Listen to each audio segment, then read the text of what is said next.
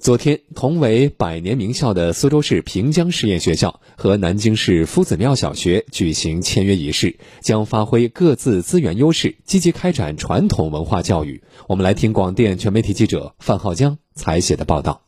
夫子庙小学和平江实验学校这两所具有浓厚人文底蕴的学校。深度合作联盟也是双方合作共赢的一个崭新开始。苏州市平江实验学校是苏州古代三大学宫之常州县学所在地，校内有古殿、古碑、古树，人文传统源远流长。南京市夫子庙小学把孔子教育思想精华与当代世界潮流、中国现代教育实践相结合，两所学校都具有千年历史文脉、百年传承积淀。苏州市平江实验学校校长蒋丽君：南京夫子庙小学呢，它是以孔子思想为那个精髓。那么我们学校呢，相似之处呢，我们这个大成殿之前的一个孔庙了，也是相似的地方。所以呢，我们是有一个渊源，也可以把我们一些好的做法分享交流，使两所学校在各方面得到一个共同的提高。两所学校从今年开始，以优秀传统文化传承为主题，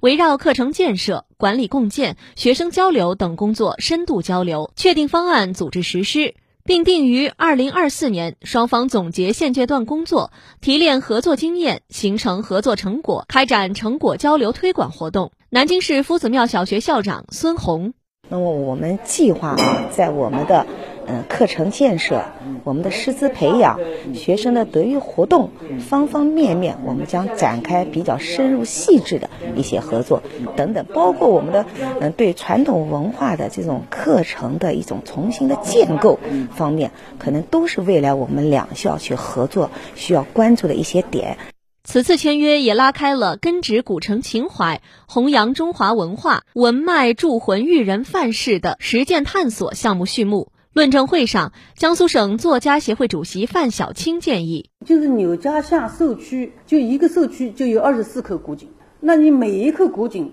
都有岁月、有历史，那么你可以具体让孩子在那儿做一个课题小组，让他们开放性的思维，这种就是一种比较活的、在场的、沉浸式的教育。国家督学原江苏省教科所所长程尚荣表示，在这个范式当中。要把当代儿童的这个发展状况、发展的特点、它的走向，尤其苏州儿童，包括新苏州市民的子女这些儿童的发展特点，可能要做一个研究。